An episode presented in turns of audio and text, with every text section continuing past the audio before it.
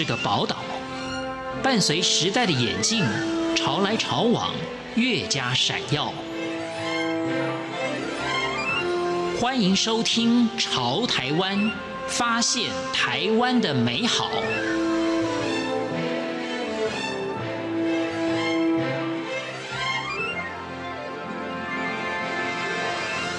听众朋友您好，欢迎您收听《潮台湾》，我是文心。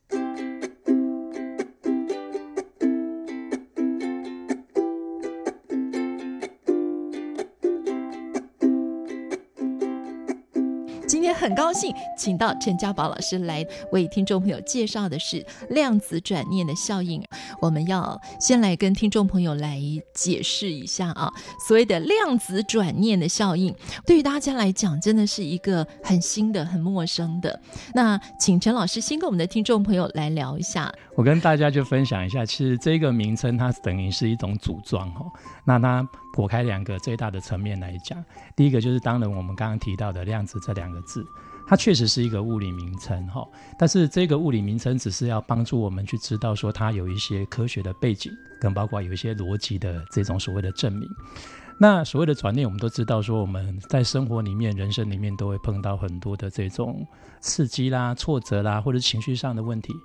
那我们都常常在讲转念，但是意识层面跟精神层面这个部分，过往都是比较抽象的。那这样的一个抽象层面，可能人们都会把它当做说，它就是一种呃虚无缥缈，它不是一个真实的。那现在量子的这一个物理科学的这样的一个学者，把这样一种我们过去认为它可能是虚幻不实的一种现象，用一种比较物理的方式去证明它的存在。我们就借由这样的一种证明，来告诉各位说，我们要好好去专注说我们的心念的转变。嗯，所以我就用这样的一个概念呢，把它就是组合，然后创造出了这样的一个课程跟这样的一个方法。帮助一个人转念，这样。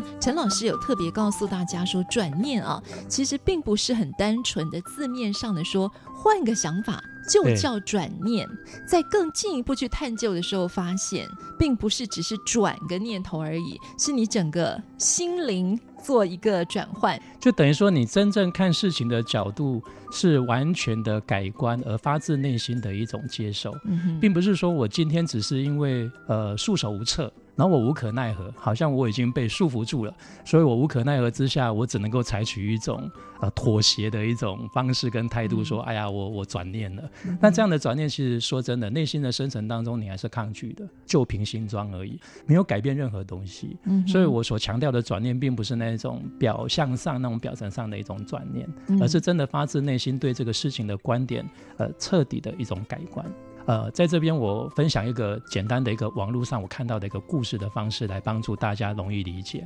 这个故事是说，这个作者他说，呃，他有一次在早上，呃，搭巴士的时候呢，刚好呢在某一个站牌，然后上来的一对父子，然后这个父子呢，小孩子当然年纪相当小。就隔没多久呢，这个孩子就在公车里面就哇嚎啕大哭，哭得让整部车的人都受不了。那当然，当时的这个作者他也有一点就受不了，就是说怎么这个爸爸都不管一管，就走到那个父亲面前说：“哎，先生，那孩子哭成这样，你都不管，你在搞什么东西呀？人家很没有公德心。”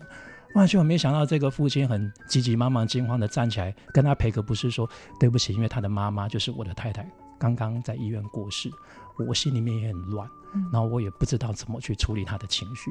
哇！结果这个作者当时当场听到这个内容，就觉得很羞愧。可是我们要从这个地方当中要探讨一件事，就是说，在还没有了解真正真相之前，他认为说对方是很没有公德心的。好，可是当他了解了一个真正的事实的时候。那个孩子依旧在哭，但是他的情绪跟观点却一百八十度的赫然的改变。嗯、所以我要谈的所谓的转念就是这样，就是你要去真正了解一个事情的真相，嗯、而不是单单我们只是说，哎呀，我是忍受，因为他在哭，我必须要有大气。嗯、哦，那个人很没有公德心哈，然后我自己用有一些方法当中来回避他，叫做转念。我讲的转念不是这个意思，所以我用这个故事的这个例子，嗯、呃，来帮助大家比较了解我们所谈的所谓的转念指的是什么。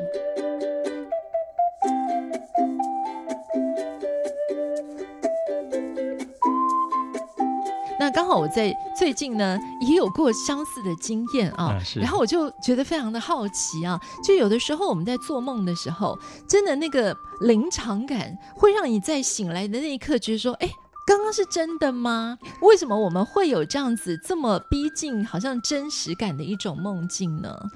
这个就要谈到，就是说现在的包括大脑科学也好，哈，包括量子力学都有证明一个观点，就是。我们过去认为说，这个世界比较真实的部分叫做眼见为凭，嗯哼啊，就是我看到能够摸到的这些东西，它叫真实的存在。那对于就是有关于情绪上的或者意识上、精神层面的，都总觉得它就如浮云一样，是非常捉摸不定，甚至它是不真实的。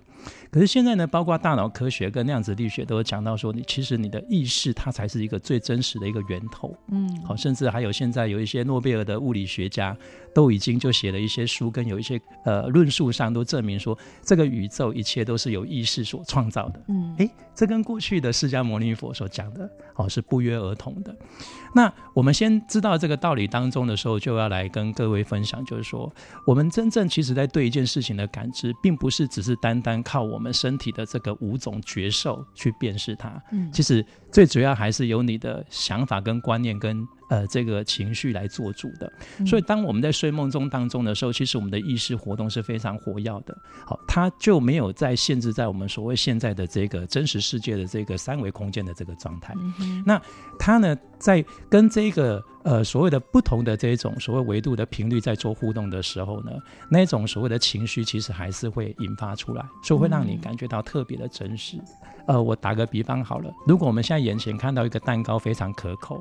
到底是因为我们已经尝到那个蛋糕，我们觉得它很可口，还是我们认为那个蛋糕看起来很可口？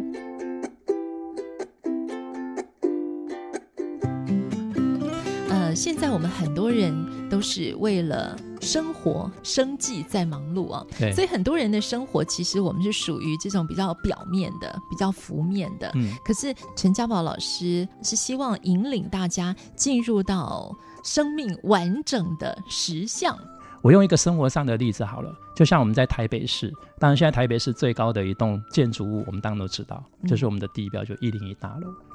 那我们在一楼所看到的风景跟看到的面积跟范围一定是有限嘛？可是如果我们在五楼，或是甚至呃五十楼，或是甚至到最高的那一百楼，嗯，他所看到的整个台北市的风景跟范围，那就当然是不一样。好，所以。所谓的就是多维，就类似像这个建筑物，它有不同的楼层，它会看到的范围跟距离会有所不同一样。我刚刚要讲的说，我们生病要去拉高我们的意识，就类似像用这样的比喻，不要只是局限在我们只是眼前现在我们所看的这个范围跟所发生的事，应该要让自己的意识拉高一个高度，嗯，来看到你们自己的生命现在发生的问题，或许你可能就会迎刃而解。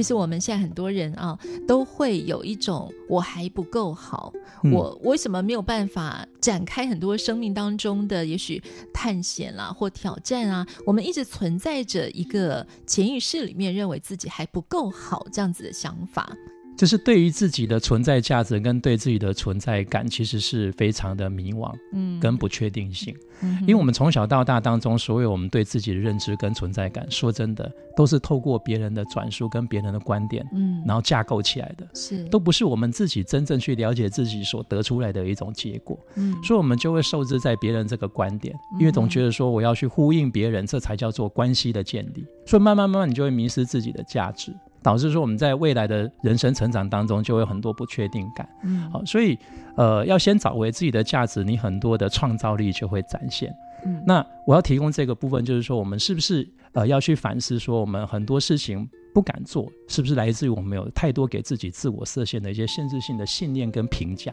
那个评价都在担心说，如果我如果怎么样的，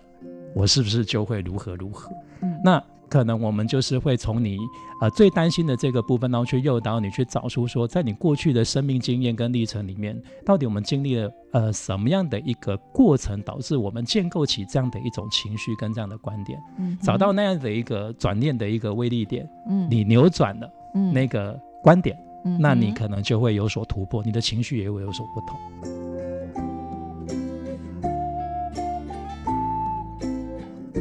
那接下来我想谈一个是，老师有提到说，这个现在决定过去，而不是现在决定未来，嗯、这个跟我们以前的想法是不一样的嘛？我们觉得过去决定现在嘛，现在决定未来啊。对。但是老师有一个图表告诉我们，其实不是这样子。以前我在研究这个概念当中，我也常常都会脑筋打架，嗯，因为我们都一直认为说时间它就是从呃过去一直延伸现在，然后未来这样一直线的发展，对不对？可是我们用另外一个层次来思考哈，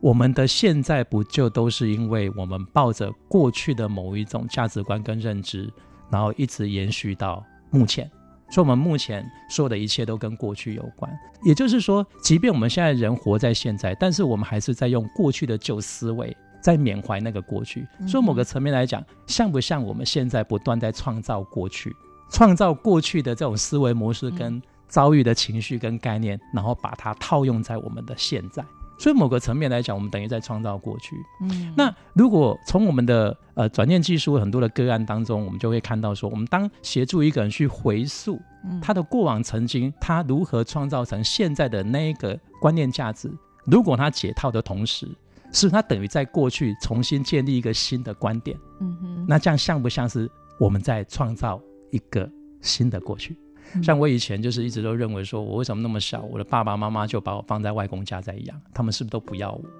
我是不是没人要跟没人爱？嗯哼。可当有一天我发现了一个事实，就我我爸跟我说，不是哎、欸，是因为当时呢，你出生的时候，你外公跟你外婆一直拜托他们，希望带你，所以我们就只好把你留在他们身边。在那刹那当中，我突然有一个新的念头，就是，哎，我们不是被人家推来推去没人要，是人家抢着要的。所以这个时候，连带的你连对自己的观点跟评价也会不同，所以你就会开始重新用不同的眼光来看待自己。但这个自己是因为你源自于创造了一个新的过去，嗯，所以现在等于是过去的未来嘛。所以现在的你是不是等于也就是一个新的一个现在？所以从这一刻开始当中，你转念的这一刻开始，你所思维的未来的每一个决策，那都是会跟过去的路径是不一样的。老师有提到说这个。罪疚，罪就是犯罪的罪啊，就是这种内疚的意思啊。也就是说，这样子的一种心态，也是会影响到我们的未来的。如果我们带着这样子的一种心态，或者说不停的在责怪自己啊，回溯到说过往我哪些决定啊，呃，哪一个当下我做错了选择啊，我们带着这样子的心情到未来的时候，其实也会影响到未来的自己的任何的行为或决定。比如说，所谓那个罪疚呢，其实我所谓。讲的罪疚就是罪恶感跟内疚感。嗯嗯、那我们过去都会常常就是被灌输，就是这样做不对，那样做不好，那样子做的话可能会造成什么样不好的后果。嗯，所以我们在避免那个后果，并不是因为我已经理解了这件事它本身该修正的内容是什么，嗯、我只是害怕会被惩罚，嗯、或是害怕被指责。所以我是一切都在为这样的一个观念做准备的时候。你没想到说，你未来在整个走的过程，其实你还是会重蹈覆辙。可能这么讲比较抽象，我用一个简单的例子哈。如果我好几天没洗澡，但是我不告诉别人，当然没人知道了哈。嗯、但谁知道？嗯哼，我自己知道。是。可是我害怕别人闻到我身上的味道，或者看到我身体是没有洗澡是脏的。然后我每天都买着新的衣服，换干净的衣服给自己。难道我跟别人就能够没有距离的好好一起相处吗？不可能，我潜意识还是会担心他会不会发现。嗯，所以即便看起来我好像改变了，嗯、好像我转了个念头，但事实上我内心的原本的对自己的评价的观点并没有改变。嗯、所以我所做出来的行为反而会让旁边会觉得说：“哎，你干嘛一直躲着我？”反而会更引起别人想要去看你有什么问题的这个动机，结果就越让人家看到你有不足跟不好的部分。嗯、所以我常常讲说，欲盖弥彰的人，其实哈，他是很容易让别人看到他要欲盖弥彰的那个缺点。我们会提到说，这个罪疚印记，如果说你不去转换对自己的某一种评价，你未来再重蹈覆辙，就是这样的一个原因，这样的一个逻辑。